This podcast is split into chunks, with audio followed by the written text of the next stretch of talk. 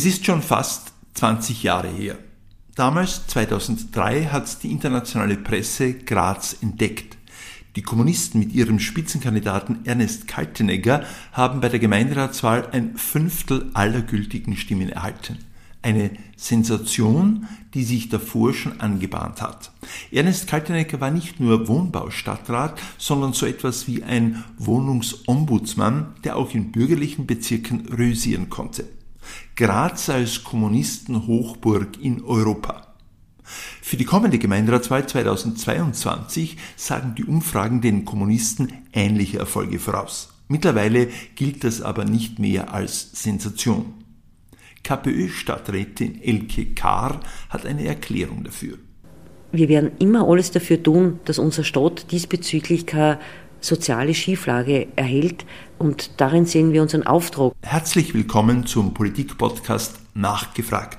Mein Name ist Günter Entschitsch. Ich setze in dieser Folge die Serie der Gespräche mit den Grazer Parteichefs fort in einem Dreivierteljahr Wählt Graz. Heute als Gast Elke Kahr, KPÖ-Verkehrsstadträtin, Parteichefin und Spitzenkandidatin der Kommunisten für die kommende Gemeinderatswahl. Nachgefragt.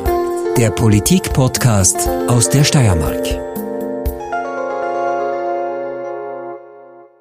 Die letzten zwei Gemeinderatswahlen in Graz haben gezeigt, die Kommunisten halten stabil etwa ein Fünftel der Wählerstimmen. Das Kernressort, der Wohnbau, ist mittlerweile zur FPÖ gewandert. Die Zustimmung zur KPÖ ist allen Umfragen nach trotzdem hoch geblieben. LKK hat mit dem Verkehr ein Ressort, das stark polarisiert. Das ist bei der Mobilität nichts Ungewöhnliches. LKK hat aber zusätzlich noch das behalten, was die KPÖ in den letzten zwei Jahrzehnten stark gemacht hat. Immer ein offenes Ohr für Menschen in Notlagen, nach Möglichkeit auch Hilfe und Unterstützung. Dazu kommt, dass die Kommunisten einen Teil ihrer Politikereinkommen für soziale Zwecke spenden. LKK hat klare Vorstellungen von dem, was sie bis zur Gemeinderatswahl noch umsetzen möchte. In jedem Fall als Verkehrsstadträtin würde ich mir wünschen, dass wir mit dem Ausbau des öffentlichen Verkehrs nach wie vor weiterkommen. Das heißt Ausbau Straßenbahn und Busse und darüber hinaus ein öffentliches Verkehrssystem äh, gemeinsam beschließen können, das den ganzen Umlandregionen und die Bevölkerung, die in die Stadt Graz muss, besser anbindet an den öffentlichen Verkehr. Und das wäre von, aus meiner Sicht äh, die S-Bahn. Da sehe ich die Chancen durchaus gegeben, weil viele Parteien das in unserer Stadt genauso sehen. Und das gilt es dann gemeinsam zu bewerten. Also da voranzukommen halte ich für wichtig. Vor allem aber auch die Infrastruktur für die Fußgänger und Fußgängerinnen gehört verbessert. Äh, da sind viele Sachen auf Schiene und sind auch umgesetzt worden. Da würde ich mir wünschen, aber noch bis Ende der Periode, dass wir einige Wohnstraßen umsetzen können, einige Begegnungszonen umsetzen können und vor allem auch noch Radinfrastruktur, äh, was wir zumindest am Beginn der Periode schon beschlossen haben, dass das fertiggestellt werden kann. Frau K., Sie sind in Ihrem Ressort zuständig für die Verkehrsplanung. Sie haben aber folgende Situation, es gibt in Graz eine ÖVP-FPÖ-Mehrheit. Diese Mehrheit hat bisher zumindest die großen Linien, die ganz großen Projekte gemeinsam beschlossen und sie sind oft dafür verantwortlich, dann umzusetzen, beziehungsweise werden dann im öffentlichen Diskurs oft für Defizite verantwortlich gemacht, die sie ja gar nicht verantworten können, weil sie äh, die Großprojekte nicht beschlossen haben. Ich sehe das unaufgeregt. Ich bin ja nicht der ÖVP und der FPÖ verpflichtet, sondern äh, den Menschen, deren das Vertrauen bei der Wahl gegeben haben. Es ist ganz klar, dass die Leute sich einen besseren ÖV wünschen. Äh, da sind wir in vielen Punkten sehr weit gekommen. Wir haben viele Buslinien äh, nicht nur neu implementiert, sondern auch in der Taktung verbessert. Äh, wir haben auch bei den Straßenbahnprojekten, das ist ja wesentlich auch unsere Abteilung da mit dabei. Wir haben jetzt eine Begegnungszone, wird jetzt in Kürze eingerichtet und eine Fußgängerzone am Lendplatz. Äh, die Zinsendorfgassen wird jetzt in Angriff genommen. Wir setzen vieles um. Das wird halt dann, das ist jetzt etwas, was für mich sozusagen zur Pflicht Kühe sowieso gehört und machen oft nicht so viel Wind drum. Äh, ich halte nichts von immer ständigen Projekten, die eigentlich nur vom Wesentlichen ablenken. Und das war viel Zeit eigentlich verloren gegangen mit äh, Diskussionen und Debatten über die Murgondel, über die Blabutschgondel, dass wir äh, mitgeholfen haben, dass da eine Meinungsumkehr ja stattgefunden hat. Äh, das freut mich ja, dass das dann auch gelungen ist, ist aber viel Zeit, die da oft verloren geht, wo man sinnvollere Sachen hätte umsetzen können oder weiterarbeiten hätte können. Da muss man nur konsequent dranbleiben und nicht ständig irgendwie quertreiben. Äh, und nur weil man das, dieses Ressort jetzt jemand hat, der einer anderen äh, Partei angehört. Und oft hat man wirklich den Eindruck, dass es oft nur darum geht. Die Freiheitliche Partei hat nach der letzten Wahl das Wohnbauressort für sich reklamiert, wohl auch aus strategischen und taktischen Überlegungen. Sie haben das jetzt nicht mehr. Sie haben neben der Verkehrsplanung, also nicht Sie, sondern die KPÖ, neben der Verkehrsplanung noch Gesundheit und die Pflegeagenten. Wenn diese strategische Überlegung stimmt, ist die Rechnung der FPÖ aufgegangen? Das müssen die Leute beurteilen. Ich sehe nur eines, dass sich mehr denn je Menschen, egal ob alt oder jung, mit wohnungspolitischen Fragen an mich persönlich und an meine Organisation wenden.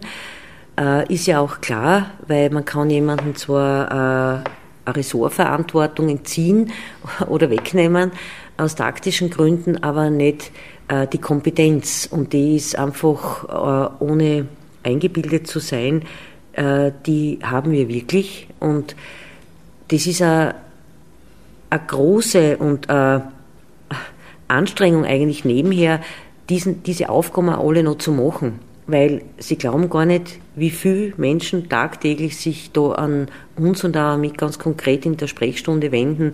Das fängt von rechtlichen Sachen bei Wohnproblemen an, endet bei der Wohnungssuche.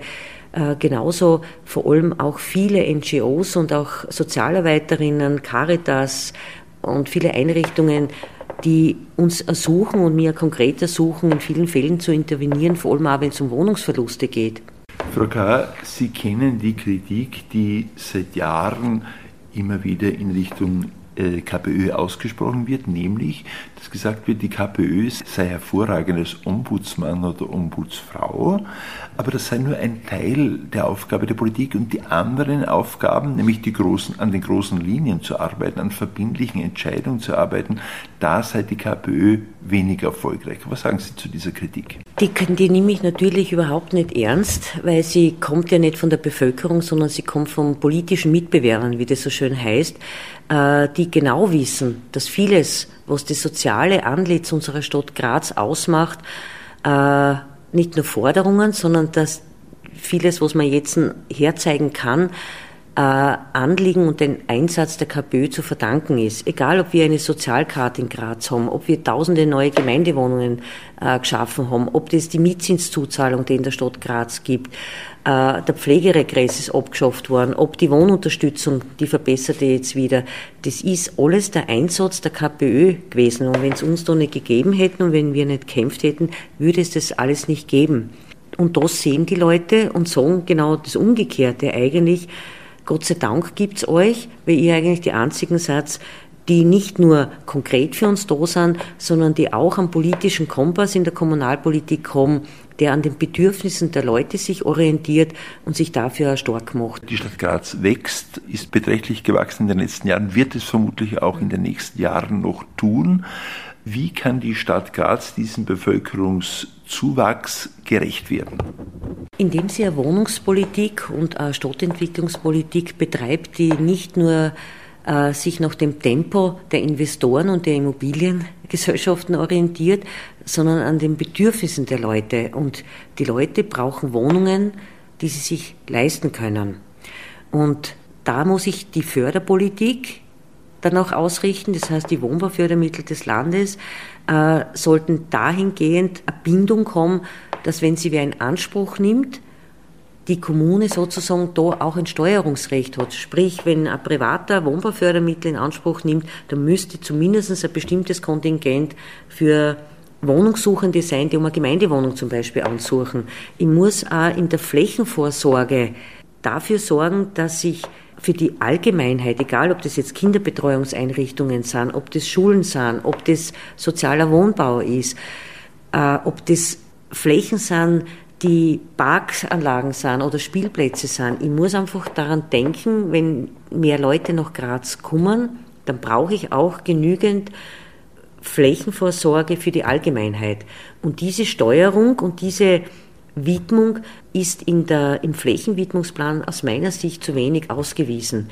Ich muss darauf trachten, dass ich den privaten Investoren mehr Vorgaben gebe. Es kann nicht sein, dass ich die Baudichte bis zum Maximum nicht nur ausnutze, sondern die dürfen das ja auch erlaubt ja sogar äh, die, das Baugesetz die Dichte überschreiten in bestimmten Fällen.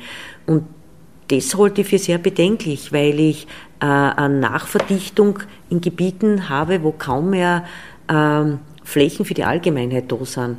Also die Events sind es nicht, die sie in einer Stadt ausmachen, sondern ich brauche genügend Flächen, die ich konsumfrei nutzen kann. Nur dann wird das soziale Gefüge in einer Gemeinschaft erstimmen. Frau K. Graz dehnt sich vor allem nach Süden zu immer weiter aus. Wäre es aus Ihrer Sicht überlegenswert oder vielleicht auch umsetzenswert, eine Art Großgemeinde zu schaffen, damit äh, nicht so viele unterschiedliche Verwaltungseinheiten sind und die Steuerung besser ist? Bin ich persönlich immer dafür eintreten. Das ist eine Frage, die schon vor, vor 15 Jahren genauso gestellt worden ist und ich kann nur sagen, ich würde es für sinnvoll erachten, äh, die Umlandgemeinden zumindest zu einem gemeinsamen Zentralraum zu machen, wo eine gemeinsame äh, Steuerung und gemeinsame Vorgaben gelten müssen. Also ich würde sogar so weit gehen, dass man sagt, es wäre sinnvoll, diese Gemeinden auch einzugemeinden. Sie haben mit dem zweiten Stadtrat, mit Robert Krotzer, eine Art äh, Personalplanung auch schon gemacht, haben Sie gesagt. Was bedeutet das jetzt für Sie? Sie treten ja zu dieser Wahl an. Was bedeutet das für die Zeit danach? Das wird äh, in jedem Fall das Wahlergebnis und zeigen, wie die Menschen uns vertrauen und unsere Arbeit bewerten. Was immer wichtig ist, und das hat meine Partei in Graz gut gemacht in der Vergangenheit und das halten wir auch in Zukunft so, dass wir immer schauen, dass wir genügend junge Mitstreiterinnen und Mitstreiter in unserer Bewegung kommen. Äh, wenn ich jetzt nächste Woche aus gesundheitlichen Gründen nicht mehr könnte, nur als Beispiel, müsste ich mir aber keine Sorgen machen, dass die Arbeit nicht gut weitergeht. Unter der Voraussetzung, dass Sie können, und davon gehe ich aus, würden Sie schon weitermachen bei einem entsprechenden Wahlergebnis? Das würde ich ja dann als Auftrag sehen, das ist klar. Und das wünschen sich auch äh, die Leute in meiner Partei. Das Ziel, wir haben jetzt zwei Stadträte und das ist eine hohe Latte, brauchen wir gar nicht reden. Aber das Ziel ist natürlich, in dieser Stärke zu verbleiben und wenn wir da das Vertrauen kriegen, dann würden wir natürlich gemeinsam, der Robert Grotzer und ich, das weitermachen. Aber das wird man sehen. Frau Kass, Sie haben vorhin schon gesagt, dass die politischen Mitbewerber Ihnen oft das Attribut Neinsagerpartei zuschreiben. Ist das aus Ihrer Sicht ein, ein strategisch-taktisches äh, Vorgehen? Äh, oder ist es tatsächlich so, dass die Möglichkeit für Sie, äh, Koalitionen einzugehen nach der Wahl, unabhängig davon, wie die Ergebnisse jetzt sind, ja, die Möglichkeit, Koalitionen einzugehen, dadurch eingeschränkt ist? Glaube ich nicht. Also ich halte diese gebetsmühlenartigen äh, Statements von bestimmten äh, Politikern für reine strategische Vorgehensweise. Persönlich halte ich es für notwendig und fast die Verpflichtung, zu manchen Projekten und Vorhaben Nein zu sagen. Das ist nämlich oft die größere Verantwortung und äh, bedeutet mehr Umsichtigkeit und politische Anständigkeit, zu etwas Nein zu sagen, als wie zu allem Ja und Amen. Also ich halte das eher für die bedenklichere Vorgehensweise. Und ich, ich bin überzeugt, dass viele Menschen, die uns das Vertrauen gegeben haben, genau aus dem Grund uns das Vertrauen gegeben haben, weil sie wissen, dass wir in manchen Fragen wir stimmen ja den meisten Vorhaben ja eh zu, aber zu manchen politischen Projekten Nein sagen und diese Erwartungshaltung haben auch viele. Die werden eher sehr enttäuscht, wenn wir auch dann plötzlich zu jenen gehören, die zu allem Ja und Amen sagen. Das war Elke K., Verkehrsstadträtin in Graz, Chefin der Grazer Kommunisten und deren Spitzenkandidatin. Die Kommunisten profitieren in den Umfragen nicht nur von dem, was sie tun und wie sie es tun, sie profitieren von einem politischen Metathema, das nicht nur Rechtspopulisten besetzen.